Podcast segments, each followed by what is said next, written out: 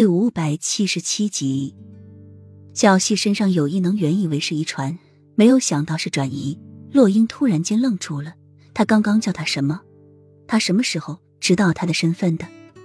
现在小溪也没有了异能。一年前的那一夜，他身体最大的异能被激发出来之后，异能就在小溪体内消失了。如今他也可以像正常的孩子那样玩耍、嬉闹。齐盛瑞解释着。你是怎么知道我是雨涵的？洛英实在不可置信，听到小溪身上的异能也没有了，他重重舒一口气的同时，却更惊讶于齐盛瑞是怎么知道他是雨涵的。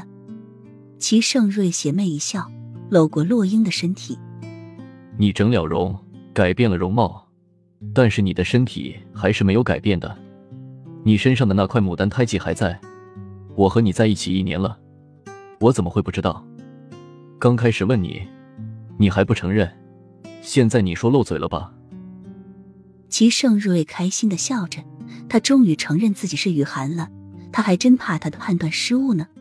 一时心里好暖。齐盛瑞温热的气息扑来，身上已经没有龙挺味了，而是阳光和丛林的味道。洛英的心口一下被什么涌动着，久违的感觉又再次回来了，口中回荡着阎王对他说的话。其实他一直未负过你，他知道你的身份，故意背叛你，只为让你少受点劫难。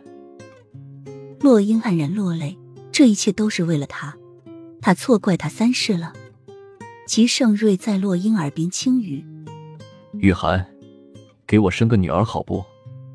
不然你和儿子联合起来欺负我，我连个帮手都没有。”洛英扑哧一笑。齐盛瑞抱起洛英就走向屋里，正欲行事，小溪小小的脑袋就从被窝里探出来，扭着一张可爱的脸蛋说：“爹地娘亲，小溪要在这里看你们俩是怎么给我生小妹妹。等我学会了，我自己给自己生。”两人听后顿时满脸黑线，险些从床上摔下来。齐盛瑞嘴角抽搐，一把就将小溪丢扔到了外面。